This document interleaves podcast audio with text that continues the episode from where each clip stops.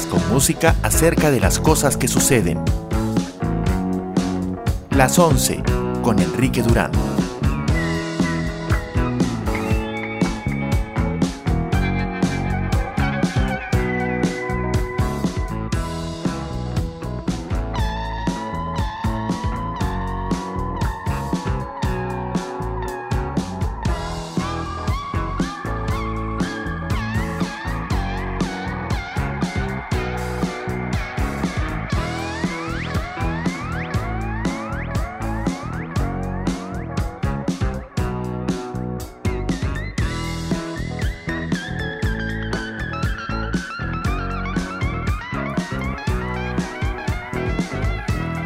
Bienvenidos al show.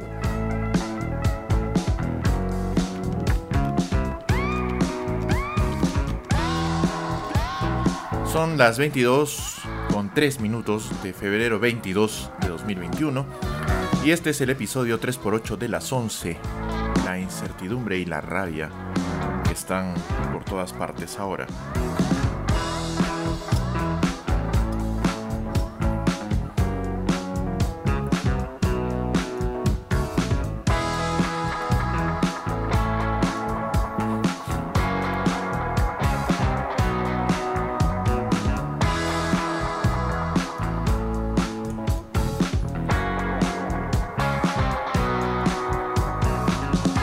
Comenzado un día, bueno, ha comenzado una semana, la última semana de febrero, otro mes más de 2021 que se va tan rápido que lo hace pensar a uno, ¿no?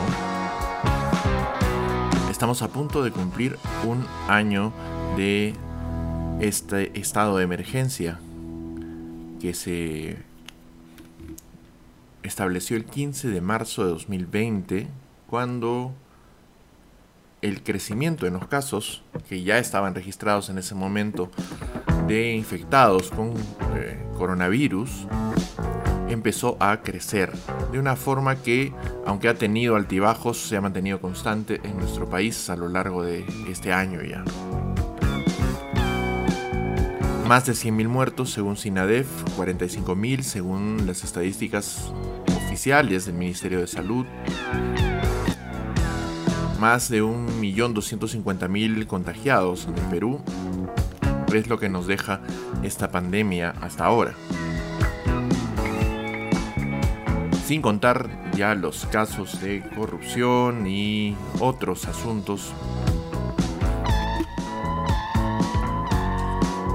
complicados en un país más complicado aún. A quienes estén ya sintonizando el show, como siempre les voy a agradecer mucho que se den una vueltita y saluden para saber que andan por ahí. Siempre es un poco difícil solamente ver números pero no saber quiénes son las personas.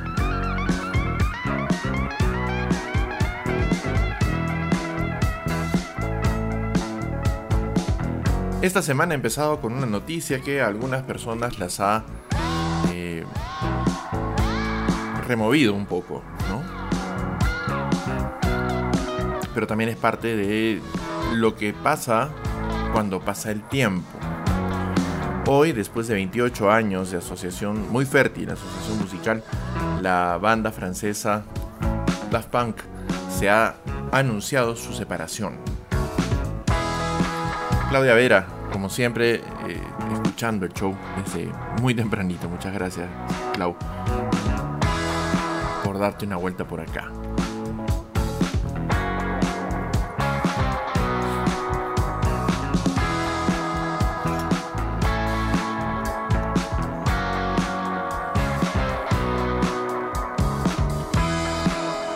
Para las demás personas que escuchan el show, pues compartan, difundan, para que lleguemos a más personas cada vez. Pueden escucharme en esta transmisión en Facebook Live y también pueden escuchar a través del el enlace de Icecast como Radio Las 11. Estos enlaces los encuentran siempre en las publicaciones de Instagram y de Facebook de El Show. Así que por ahí pueden acceder.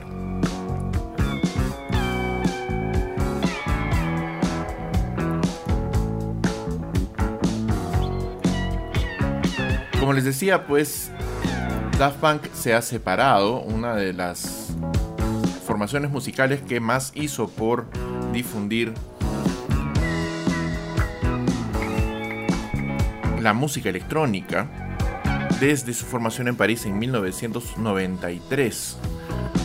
A despecho de lo que pueda parecer por estas identidades cibernéticas que siempre han tenido sus dos integrantes, eh, se sabe la identidad real de ambos. Eran Thomas Van Galter y Guy Manuel de Omen Cristo, eh, contemporáneos como son, se inclinaron por esta variedad musical manteniendo, tratando de mantener esta imagen hipertecnologizada con los cascos típicos que siempre utilizaban en sus presentaciones y que han sido parte de su identidad desde el comienzo casi de la banda. El anuncio lo hicieron hoy a través de una transmisión en una red social que es un video titulado Epilogue que se puede todavía ver en efecto y estuvo circulando durante la mañana y la verdad eh, cuando empezó a circular yo estaba nunca he sido un gran fan de Daft Punk pero me llamó la atención sobre todo en Twitter donde lo vi varias veces entre varios eh, contactos estaban hablando del tema de una manera pues triste, ¿no? Después comprendí lo más rápido que pude de qué se trataba. Quiero compartir con ustedes para empezar el show una canción de Daft Punk que era muy reconocido también, eh, muy reconocida la formación por su capacidad para tocar, para interpretar temas junto con grandes artistas de la música que no necesariamente pertenecían al género electrónico, como esta, por ejemplo, que es una colaboración que hacen con el vocalista de The Strokes, Julian Casablancas, que le escuchamos ahora para de alguna manera despedir en el show a Daft Punk. Instant Crush, la escuchamos ahora y comentamos un poquito después. Esto es Las 11 con Enrique Durán, la última semana.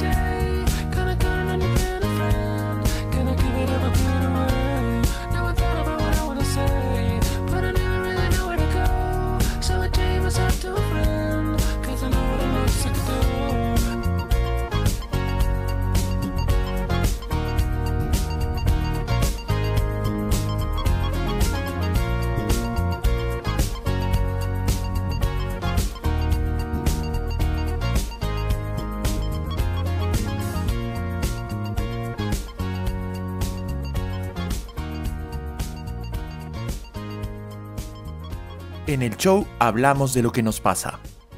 Escucha las 11 con Enrique Durán.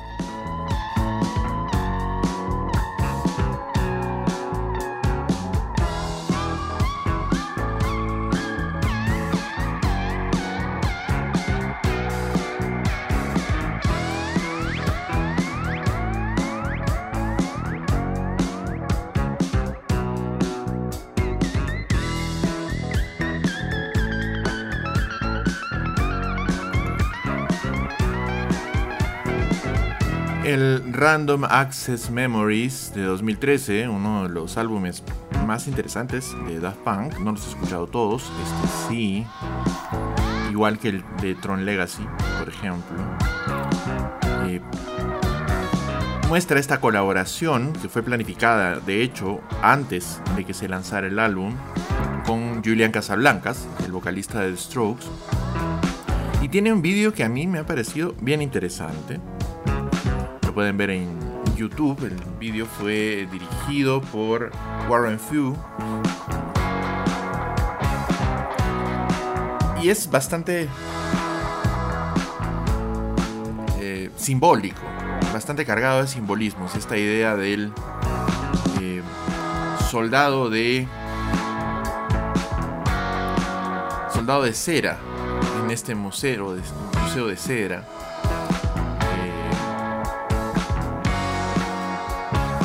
que nos da una especie de, de relato alterno a la historia del soldadito de plomo, de hecho, ¿no?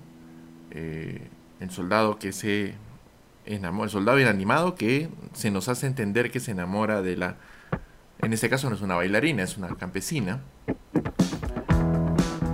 Está al otro lado de la sala en este museo de cera. Y al final terminan precisamente de una manera muy parecida a la que nos relata el cuento de Andersen. Obviamente no pasan las mismas cosas, pero tenemos esta imagen de la pareja de seres inanimados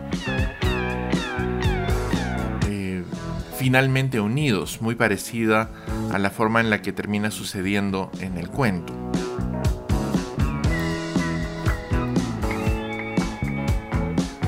Como siempre está presente esta eh,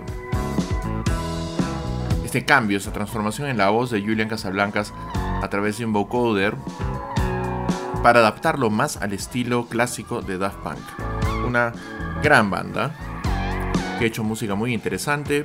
Como digo, yo no he sido ni seré necesariamente gente de música electrónica, pero han hecho cosas muy importantes por ese género musical, lo han popularizado y consiguieron una fama muy interesante, no necesariamente relacionada con la música en sí misma, sino como figuras pop.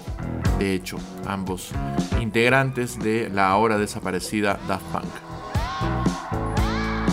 Son las 22 con 19. También está escuchando, evidentemente, de manera abierta, el show Julio Velarde, estimado y querido amigo que siempre anda por ahí a todas y todos los demás que están escuchando ahora el show, pues recuerden que pueden compartir y difundir para que esto llegue a más personas de las que ya ahora están oyéndolo. Y si desean, pueden escucharlo a partir de mañana en Spotify, en Apple Podcasts, Google Podcasts y en todas las plataformas de streaming del mundo mundial.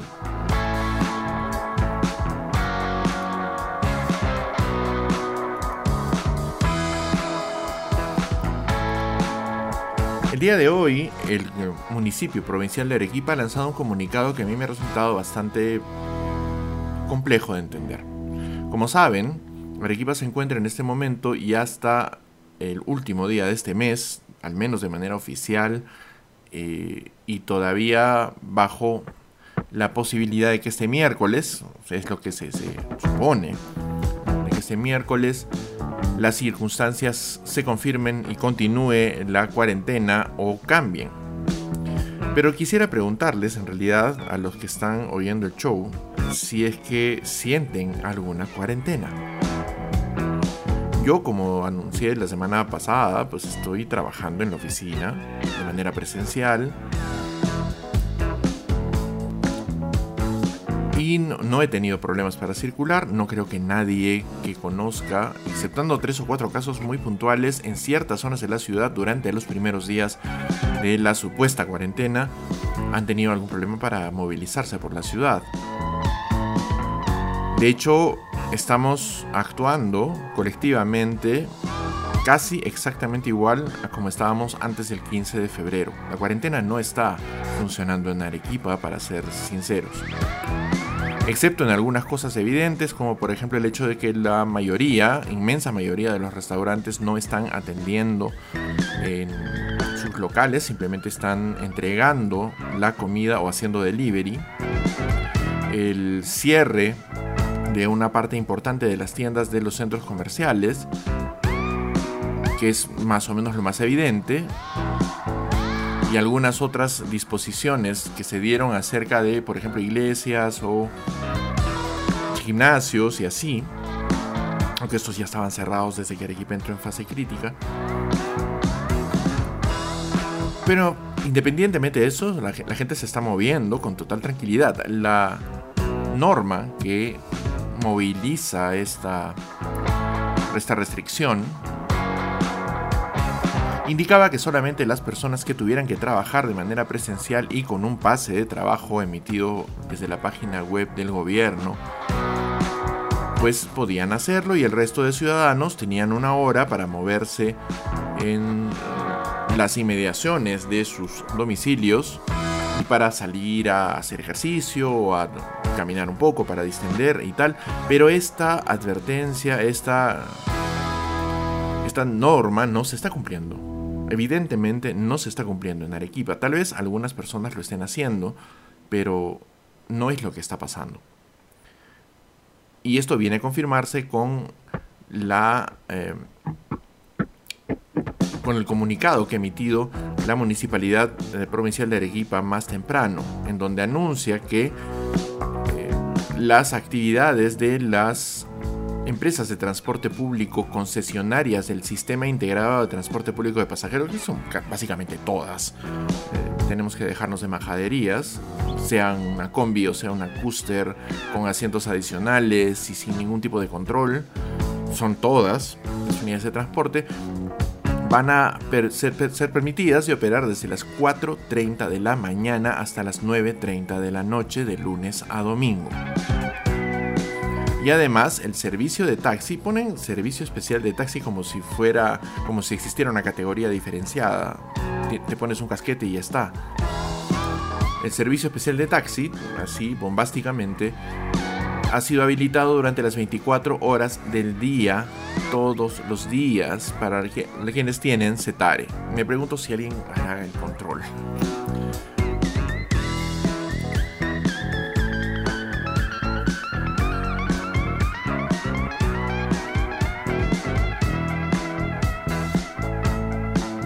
No comprendo. ¿Cómo es posible que en este momento se haya saboteado tan evidentemente la medida de restricción cuyo objetivo es evitar que la gente esté en la calle, o por lo menos expresamente debía hacerlo? Evitar las aglomeraciones de personas que se están produciendo como si fuera un día cualquiera de cualquier semana. Dicho esto, ¿para qué tenemos la cuarentena? ¿Para qué se ha habilitado esta medida? ¿Para qué pretender las restricciones si no se están cumpliendo? Las personas que salieron la semana pasada en abierto desafío a esta norma a hacer una manifestación en contra de la cuarentena en la Plaza de Armas no fueron reconvenidas de ninguna forma por la autoridad. Y entiendo que manifestaciones similares han ocurrido en otras ciudades del país. Entonces, ¿de qué estamos hablando? ¿Qué está pasando aquí? Los escépticos del coronavirus han ganado la batalla y no nos hemos dado cuenta. Las normas se han convertido, sobre todo a la luz del vacuna gate de la semana pasada, en apenas un eco distante de cualquier forma de control. Yo me siento particularmente muy preocupado. Me siento preocupado porque, por ejemplo, yo me muevo en transporte público y veo a las personas usarlo como si no estuviese pasando absolutamente nada, como si este año no hubiese ocurrido. La gente sube a los buses, se amontona, empiezan a ocupar los pasillos cuando ya no hay asientos.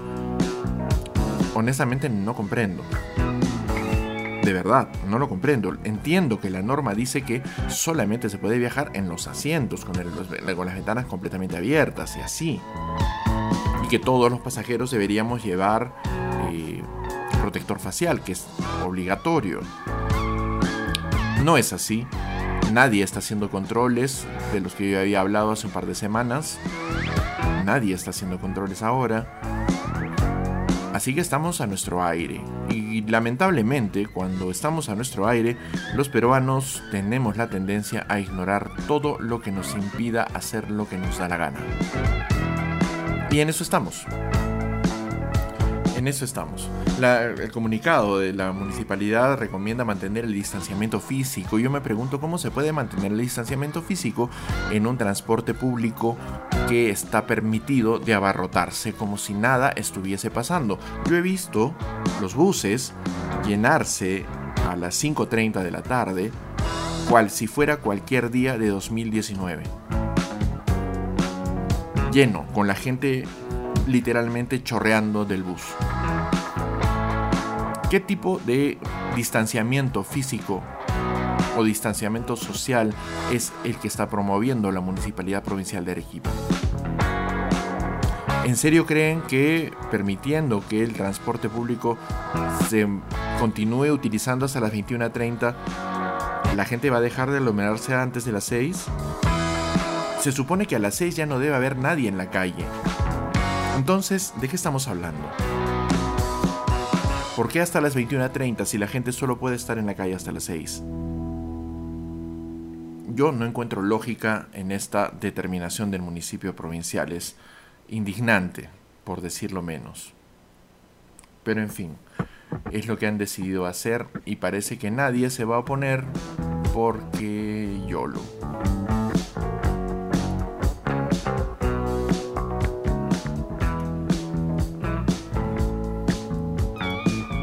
Una circunstancia penosa, debo decir. Molesta.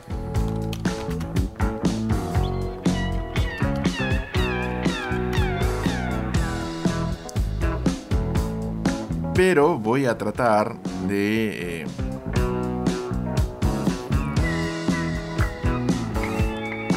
quitarme un poco el mal sabor de boca de este asunto compartiendo con ustedes una canción que hace un ratito me acaban de pedir. Por lo general la logística del show no permite mucho el implementar este tipo de cosas, pero vale la pena. Vamos a escuchar una canción que me pidieron hace un momento, me la pidió Claudia Arevalo. Es de Fleetwood Mac, una genial banda 70s, 80s de repente las cosas más ricas que hizo Fleetwood Mac ocurrieron a, finales de los 70s, precisamente cuando se publica el álbum que contiene la siguiente canción que se llama Dreams.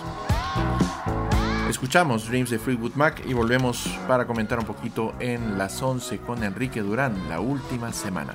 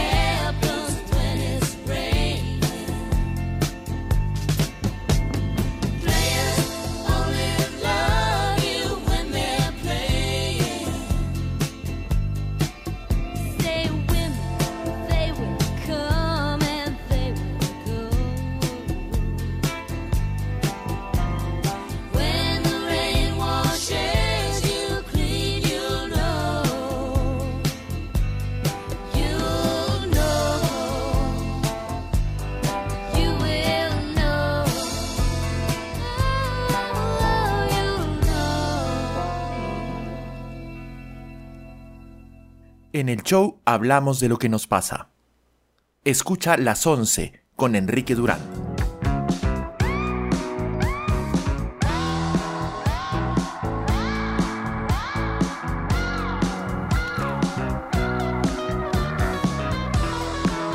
Dreams es uno de los varios sencillos que salieron como cortes de promoción de Rumors, este álbum mítico de Fleetwood Mac lanzado en 1977, grabado en el 76 pero lanzado en el 77 que digamos que cimentó la estética de la banda, que no era su primer álbum ni remotamente, pero nos dejó esta portada tan eh, emblemática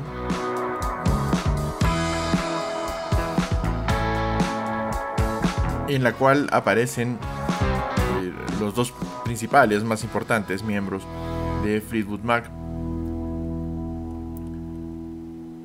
Stevie Nicks estaba en la portada, así como una bailarina, Mick Fleetwood, salen ambos allí.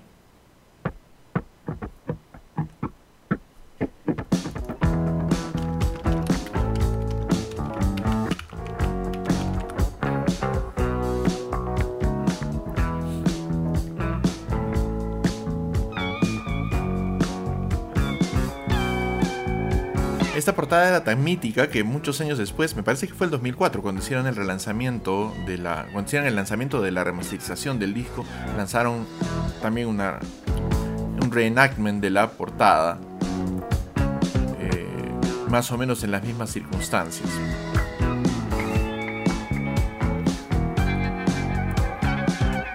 Es un álbum lleno de música muy alucinante que sin embargo fue producido en medio de un, una marejada emocional, personal de los integrantes de la banda. Si no me equivoco, me, suscribo a, ustedes para poder revisar esa información poco a poco. Por ejemplo, eh,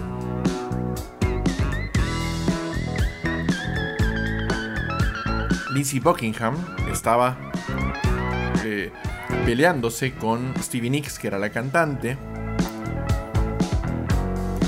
Eh, el líder de la banda, eh, Fleetwood, también descubrió que eh, estaba siendo engañado y entre la cantidad inmensa de alcohol que se acostumbraba en los estudios de grabación en esos tiempos y de otras sustancias, entre ellas una generosísima cantidad de cocaína, pues produjeron esta joya absoluta de la música de los 70s. Ahí queda el testimonio de la genialidad de Fleetwood Mac por encima de sus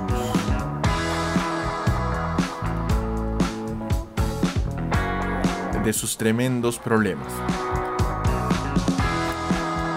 Son las 22 con 38. Quiero hablar rapidito de un par de cosas hace tiempo que no doy cifras respecto a la pandemia y siendo el primer programa de la semana, pues vamos, vamos con ello. En este momento en Perú se han vacunado ya más de 160 mil personas, todas ellas, esperamos, esperamos honestamente, miembros de la primera línea de respuesta sanitaria en nuestro país, aunque ya sabemos que hay algunas personas, entre ellos al menos un par de congresistas fujimoristas que han recibido la vacuna de manera, perdón, candidatos al Congreso fujimoristas que son personal sanitario pero no de primera línea, que han recibido la vacuna de manera irregular en medio del escándalo del vacuna gate. El día de hoy se ha superado una cifra de 111 millones de casos a nivel mundial. Y en compensación, el día de hoy se ha superado la cifra de 208 millones de dosis de vacuna inoculadas en el mundo. No estamos hablando de vacunaciones completas, sino de cantidad de dosis individuales. Las estadísticas que he consultado, que son mezcla de las de la Universidad Johns Hopkins de los Estados Unidos y también de Our World in Data, indican que se podría tratar, por ejemplo, de la doble vacunación ya de una persona, pero sin embargo los números siguen siendo siguen provocando cierto entusiasmo por el momento. Hemos duplicado la cantidad de personas eh, fallecidas casi, perdón, de personas infectadas con personas vacunadas. Por otra parte, Estados Unidos superó la fatídica cifra de medio millón de fallecidos durante la pandemia con 500.201 fallecidos al día de hoy. Tan solo una fracción de sus más de 28 millones de casos infectados a lo largo de este año.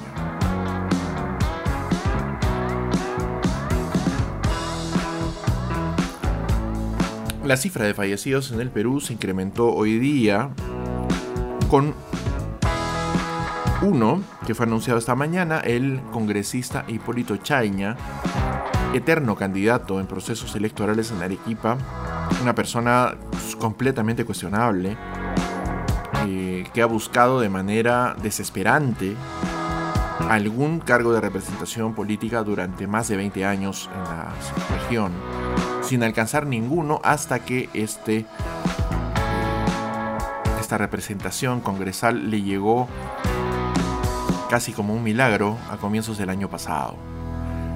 Casi de inmediato, eh, recuerden que el Congreso, eh, este Congreso golpista y saboteador, juramentó sus cargos el 16 de marzo, un día después de que se estableciera el primer encierro y el estado de emergencia que hasta ahora nos acompaña por 344 días ya. Chaña protagonizó uno de los primeros bochornos del Congreso cuando se le encontró en una reunión no autorizada. Las reuniones no estaban autorizadas, estábamos todos obligados al encierro en esos primeros 15 días en nuestro país. Luego eso se extendió durante más tiempo, como sabemos. Eh, Chaña fue parte de un grupo de personas detenidas. Me parece que estaban reunidos en el Colegio Médico de Lima no estoy seguro a estas alturas, pero eso fue lo que sucedió.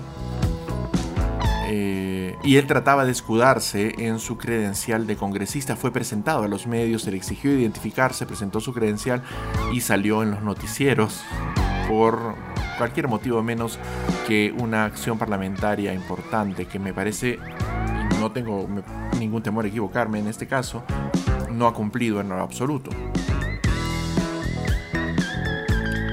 Fallecido víctima del COVID, una enfermedad que él tampoco reconocía como peligrosa al principio, cuyos eh, protocolos de seguridad no atendía. Y su lamentable deceso, no deja de ser lamentable su deceso, es una demostración de la ineficacia del discurso de quienes mantienen estas posiciones. En la última semana ha participado también activamente en los movimientos que están tratando de deshacerse de las cuarentenas, llamándolas asesinas y tal. En fin, cada quien a lo suyo. Quiero eh, continuar con un poco de música antes de entrar al tema principal del programa que ya viene quiero compartir con ustedes esta canción de una banda muy interesante que se llama Bombay Bicycle Club. Se llama Eat, Sleep, Wake. La escuchamos ahora y rapidito volvemos con el tema central de el primer programa de la última semana en las 11 con Enrique Durán.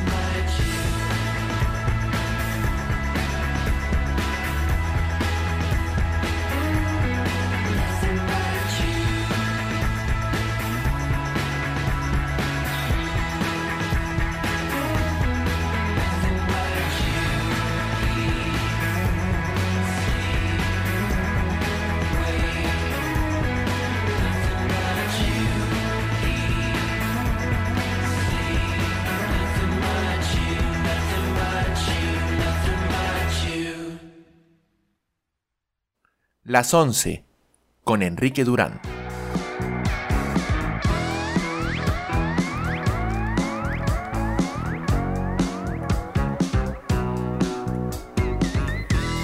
Bombay Bicycle Club es un grupo de rock independiente británico que tiene como integrantes Jack Steedman, Jamie McCall, Suren de Saram y Ed Nash.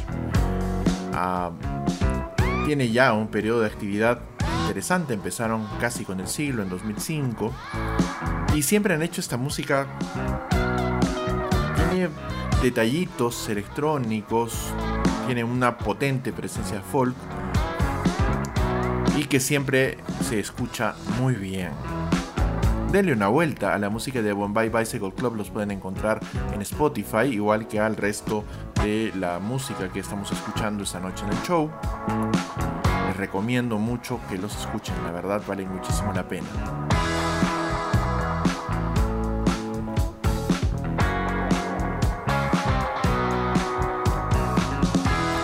Hace unos días se hizo público también el escándalo de vacunaciones en la Argentina.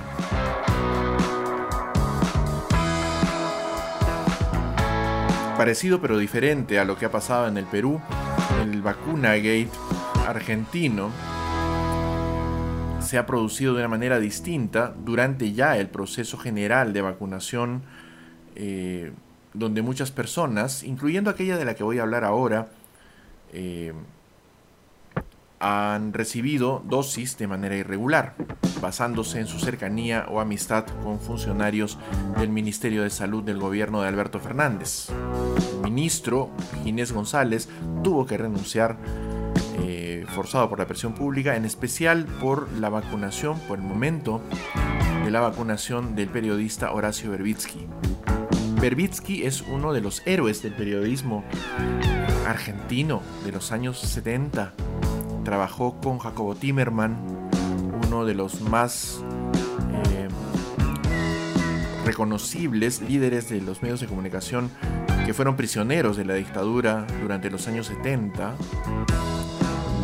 Odisea de Timerman fue descrita por él mismo en su libro autobiográfico Celda sin número, prisionero sin nombre, si no mal recuerdo si es el título del nombre, el título del libro.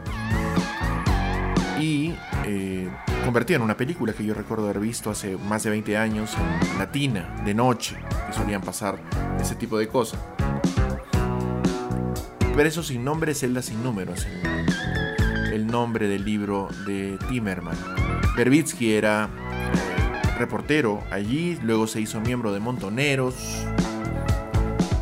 participó en la difusión tempranísima, tan temprano como el propio 1976, después de la muerte de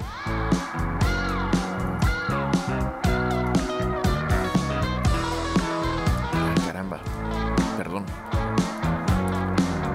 Después de la muerte de uno de los más importantes periodistas argentinos, Rodolfo Walsh, que fue eh, asesinado en el poco después de iniciar la dictadura militar,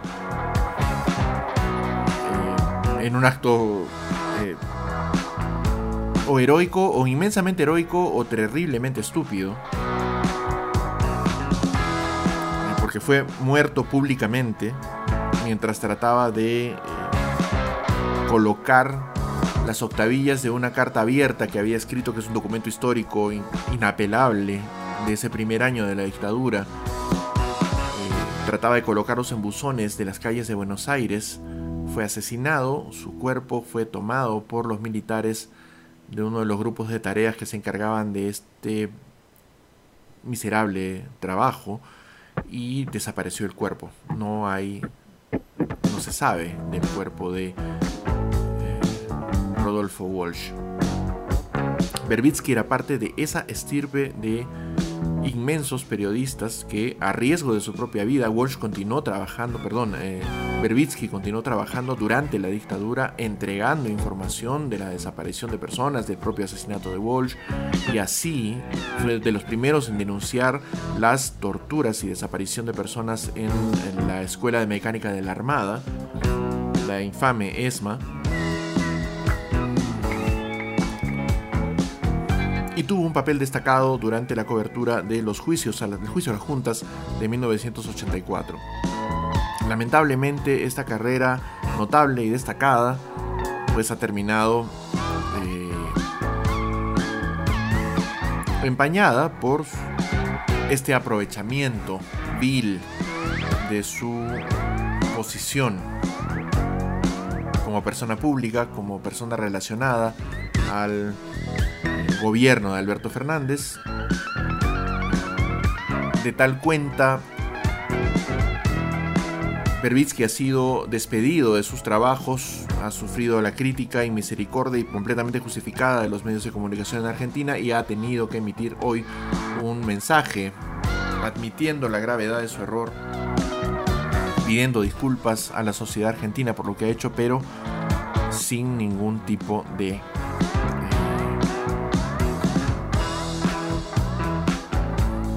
perdón posible, ¿verdad? Es lo que me imagino también sentimos nosotros en este momento con la gente que terminó aprovechándose de su posición de privilegio para obtener la vacuna antes que todos los demás ciudadanos de este país. Lamentable lo de Horacio Berbitsky, de verdad. Una, persona que yo admiraba mucho, además, profesionalmente, que cae en desgracia. Por eso no es bueno hacerse de ídolos, porque, parafraseando al Páez, casi nunca están a la altura del conflicto. El día de hoy quería hablar con ustedes en el quinto microepisodio, si quieren, de esta saga acerca de las elecciones en nuestro país sobre algo que hace un par de décadas, más o menos, inspiraba eh, esperanza. A comienzos del siglo XXI, cuando empezó a hacerse más accesible la conexión a Internet, incluso antes de que existieran los smartphones y las facilidades para hacer cosas como esta, por ejemplo, el streaming, ya no de video, sino simplemente de audio. Una cosa bien compleja, hacer una cosa como la que hacemos ahorita en las 11. Complicado. El equipo era caro, la conexión era imposible. Y fue precisamente en ese tiempo donde aparece el formato podcast. ¿no? Algo que se hace previamente, luego se sube a un lugar de descargas que en un primer momento fue iTunes. Recuerden, para el año 2005, si no estoy equivocado, YouTube no existía tampoco Spotify, cosa por el estilo, pero iTunes ya estaba vendiendo música y se convirtió en la primera plataforma en la que se empezó lo que podríamos llamar la auténtica revolución digital de la comunicación. Los medios digitales surgieron en ese momento, junto con la web 2.0 en la que continuamos aún viviendo, la red de generadores de contenido. Estos primeros años, la explosión de la blogósfera, por ejemplo, con la aparición de muchos personajes que fueron destacados y continúan teniendo una posición relativamente preponderante en los medios de comunicación ya más convencionales en algunos casos. Tenemos que recordar que aquí, por ejemplo en Perú, algunos de los más destacados bloggers han tenido un paso, digamos, como descriptivo nada más, interesante por los medios de comunicación. Algunos miembros de ese club inicial tuvieron su momento en medios o continúan siendo analistas relativamente consultados, como es el caso de Roberto Bustamante el Morsa, que apareció en esa época, cuando era muchísimo más joven. Eh, lo mismo sucedió con Henry Spencer, Carlos Burneo, en realidad, quien tuvo también su cuarto de hora en los medios de comunicación en algún momento. Marcos y Fuentes, eh, en este momento uno de los periodistas más influyentes del país, aunque no vive en Perú y no trabaja en ningún medio de comunicación. Su propio emprendimiento, La Encerrona, le ha proporcionado esta eh, posibilidad ¿no? de tener un gran público con un trabajo que a mí me parece bastante decente y muy importante, además. Y otros dos más mm, controversiales, podríamos decir. Uno es Milagros Leiva, que con su eh, con uno de sus blogs, un blog que ella tenía en radioprogramas cuando todavía trabajaba allá, se hizo bastante conocida en el ambiente online y luego pues ya pasó lo que pasó y se convirtió en esta persona extraña y oscura que es ahora. Y el otro, Renato Cisneros, en que en su momento fue el blogger más popular del país con su blog eh, Busco Novia. También terminó pues accediendo a un lugar más importante y de hecho ahora mismo ha salido de los medios mainstream y se ha dedicado a un emprendimiento digital, por así llamarlo, junto con Josefina Townsend que también desde hace bastante tiempo está solamente dedicada a los empeños digitales, por ejemplo Diario de Pandemia con Paolo Guas, que pueden encontrarlo los domingos en YouTube, en el canal de La Mula. El propio Cisneros está ahora haciendo un espacio que se llama Sálvese quien pueda, junto con Josefina Townsend, que ha marcado un punto alto el fin de semana pasado entrevistando a César Hildebrand. Una entrevista que yo considero interesante, aunque se conocen, me parece ya, mis recelos personales por el señor Hildebrand.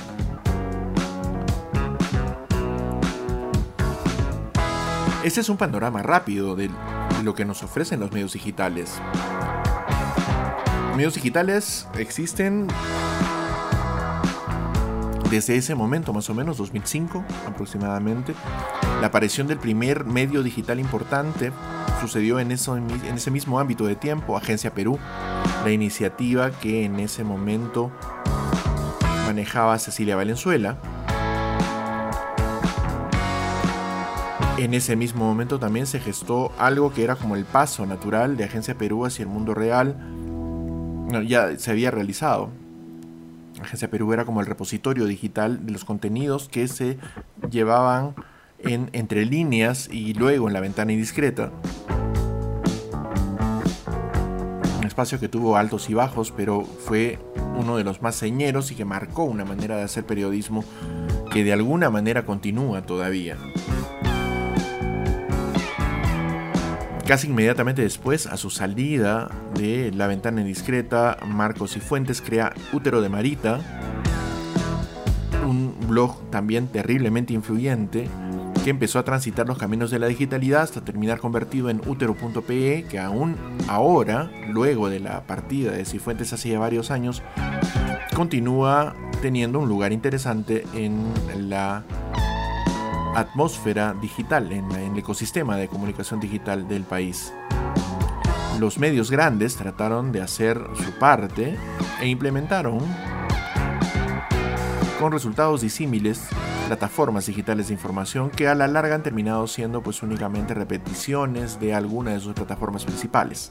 No tienen mayor importancia, sobre todo después de la, digamos, caída del movimiento blogger de comienzos del siglo. Sin embargo, estas cosas se han seguido desarrollando. Hay por lo menos un canal de relativa importancia, RTV, relacionado al Grupo La República. Eh, YCAT también, relacionado a ese grupo, que emiten contenido de manera constante. Otros emprendimientos digitales han sido los de La Mula, que ha podido reclutar, no es exacto que haya reclutado, sino que más o menos de manera independiente, muchos de nuestros más destacados emigrados han optado por este, estas plataformas digitales para difundir su propio contenido. Es el caso de Raúl Tola, quien hace tiempo vive en España y tiene una videocolumna en La Mula Diaria. Otro es Pedro Salinas, que también está extrañado de los medios de comunicación, pero continúa con Apocalipsis Now difundiendo información de calidad. Lo mismo hace también Gabriela Wiener desde Barcelona con La Pasionaria, que es una columna que a veces acierta, a veces se da mucho de la olla, pero siempre es interesante. Y así varias eh, cuestiones, ¿no? Tanto desde el lado oscuro como desde el lado luminoso de la fuerza, hay bastante información que encontrar en canales digitales. No voy a referirme aquí y ahora a lo que sucede con los canales digitales eh, fuera del el Perú, Pero quiero centrarme ahora en lo que ha ocurrido en Arequipa.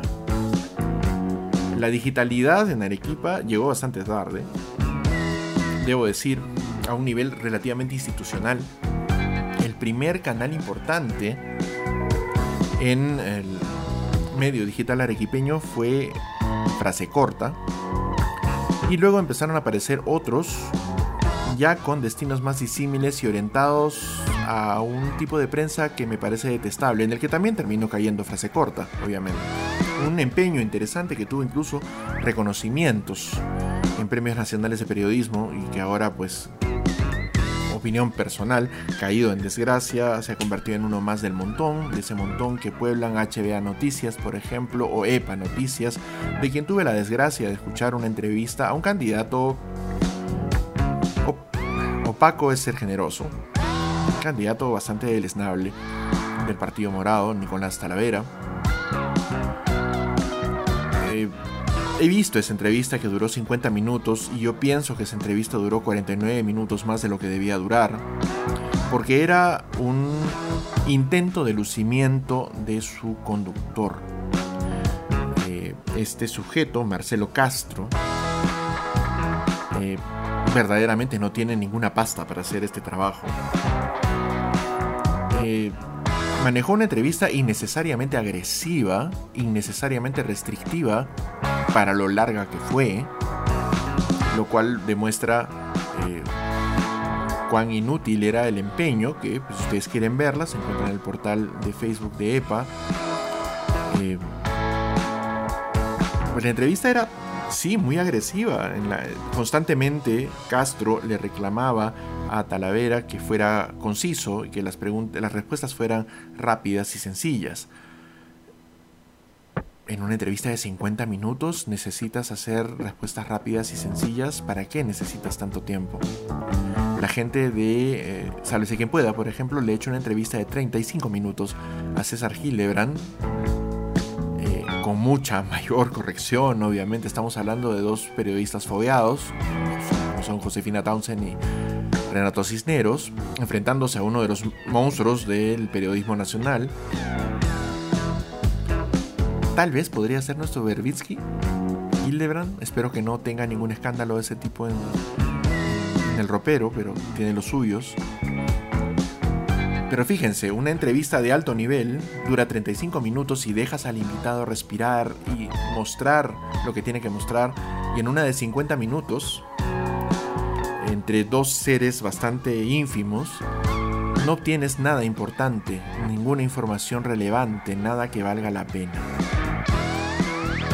Los medios digitales en Arequipa, por lo menos, y en buena parte del Perú, son en serio infinitesimales, en varias formas. No solamente por la cantidad de oyentes, que es disímil y puede alcanzar varios cientos, varios miles durante su emisión. Todavía es un formato que tiene que asentarse. Pero lo que sí tiene es que se convierte en la expresión de la pequeñez de, los, de sus gestores. El caso de Marcelo Castro con EPA es apenas una muestra de algo que es bastante común en los medios digitales, en donde no diré se han refugiado, sino que han terminado recalando periodistas que no tenían forma de brillar en los medios convencionales. Y que en lo digital pues tampoco la tienen. No tienen oportunidad de brillar porque son especialmente opacos. Pero no es solamente eso, sino que en los medios digitales, en lugar de provocar un cambio o alguna forma de, transformación, discúlpenme las cacofonías, terminamos teniendo una repetición incluso más grosera de lo que ya tenemos como costumbre en los medios convencionales, especialmente en la radio en esta ciudad. El lenguaje procas que no es procas por incluir palabrotas, porque un buen par de carajos puestos dependiendo de las circunstancias siempre funciona muy bien, sino por la agresividad innecesaria, me repito ahí, eh, con la que los conductores de estos espacios generalmente se refieren a sus invitados, cuando se trata de una entrevista, la clamorosa falta de información y la constante imprecisión en los reportes cuando se hacen en vivos, que son probablemente el mayor insumo de estos medios, configuran algo que decepciona mucho, que hace sufrir bastante, porque se espera un poco más de información de los medios locales y estos no son capaces de proveerla por absoluta incapacidad personal de quienes gestionan los medios. Los medios arequipeños en los últimos años, ya refiriéndome a los medios en general, han caído en una notable falta de control, en una absoluta ausencia de edición o redacción en cualquier nivel para prevenir que información sin ningún tipo de importancia llegue al oído del público o a la vista del público. Y esto que pasa en los medios mainstream se multiplica y se hace aún más doloroso y pestilente en los medios digitales, donde no existe ningún tipo de control y donde cualquier cosa puede suceder. Algún eh, alguna excepción hay, hay cierta moderación, por ejemplo, en el trabajo de la gente del búho en Arequipa, pero para ser honestos, eso tal vez es todo y es demasiado poco. Como decía en el comentario escrito de la presentación del, show, los medios digitales en Arequipa, los medios digitales en general, eran una esperanza de tener una voz que fuera capaz de reunirnos y darnos información más libre. José Luis Kawai está escuchando también en el show. Estimado amigo, buenas noches. Bienvenido.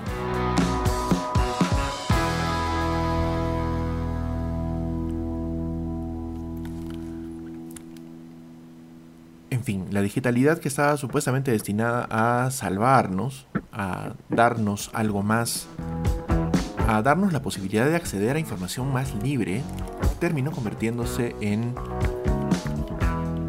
más. Terminó negándonos nuevamente nuestro derecho a estar correctamente informados. Algo que esperábamos precisamente obtener de lo digital. ¿Hay tiempo para transformar esto? Yo estoy completamente convencido de que sí. El problema es que, por ejemplo, desde 2014, como, poco, las campañas electorales ya se están ventilando a través de medios digitales. La campaña anterior, 2011-2010, eh, todavía no mostraba esta penetración tan grande que han tenido las redes y las conexiones cada vez más baratas de Internet en el país, que recién en los últimos años realmente han configurado algo importante. Se han configurado como un fenómeno por sí mismas.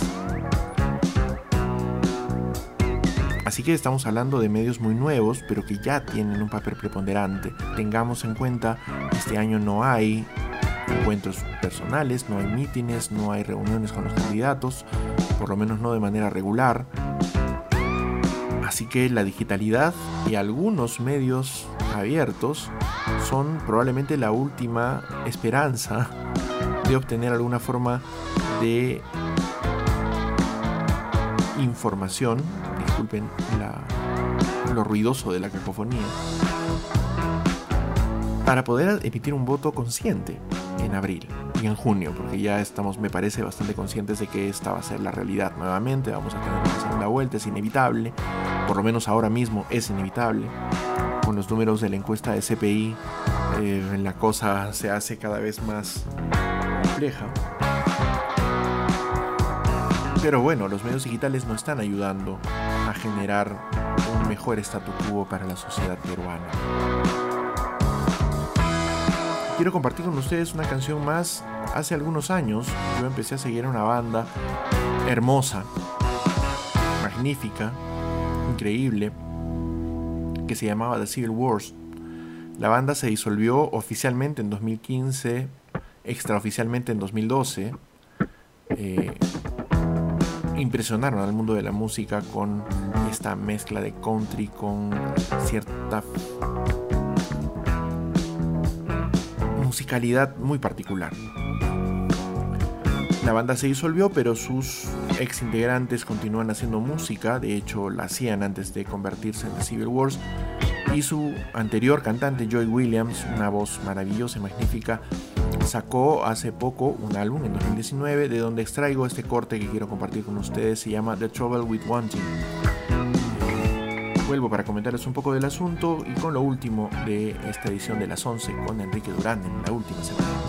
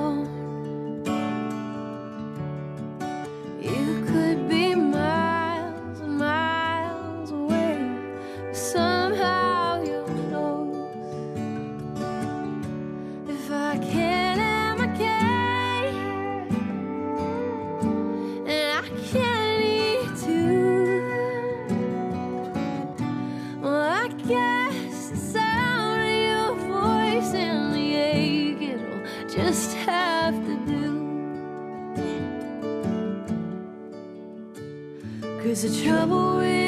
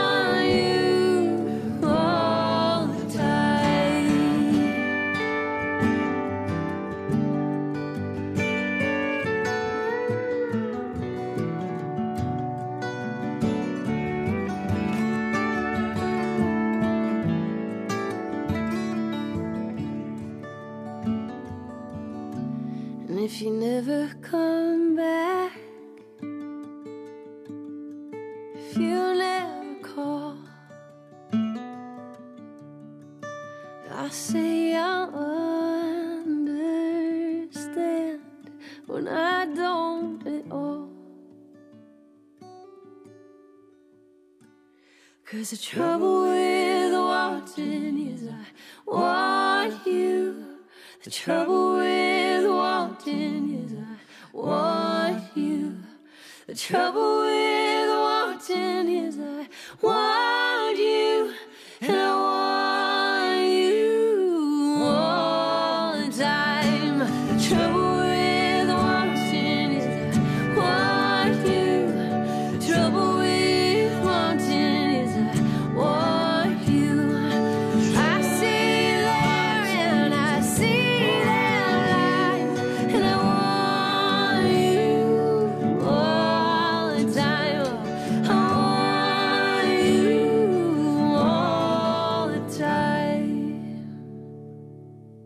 En el show hablamos de lo que nos pasa. Escucha las 11 con Enrique Durán.